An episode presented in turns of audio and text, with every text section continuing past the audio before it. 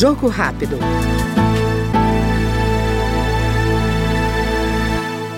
A comissão especial que analisa a proposta de emenda à Constituição que altera o sistema tributário brasileiro aprovou o texto relatado pela deputada Bia Kisses, do PL do Distrito Federal. O parecer manteve o cerne da proposta, ou seja, a concentração da tributação em apenas três categorias de impostos: consumo, renda e propriedade mas cria uma regra de transição, preserva atributos como a CSLL e mantém a existência dos fundos de participação dos estados e municípios.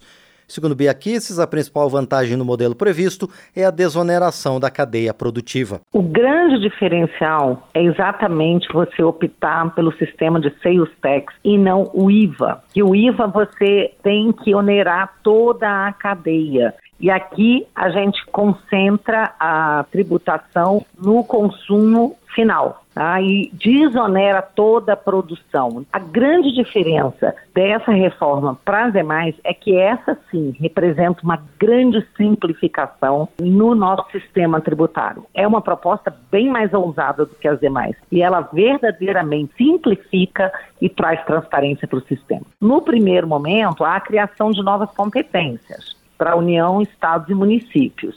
E aí se revogam o IPI, a CID sobre combustíveis e sobre remessas, e se extingue também o IPVA. Mas existe um segundo momento, que as leis complementares devem regulamentar em até três anos a regra dos impostos que vão substituir os impostos revogados. Após três anos, a gente vai ter extinção de vários impostos, como IOF, ICMS, Imposto sobre Transmissão, ISS, PIS, PASEP, COFINS, contribuição patronal, todos eles serão extintos. Ouvimos agora no Jogo Rápido a deputada Bia Kisses, do PL do Distrito Federal.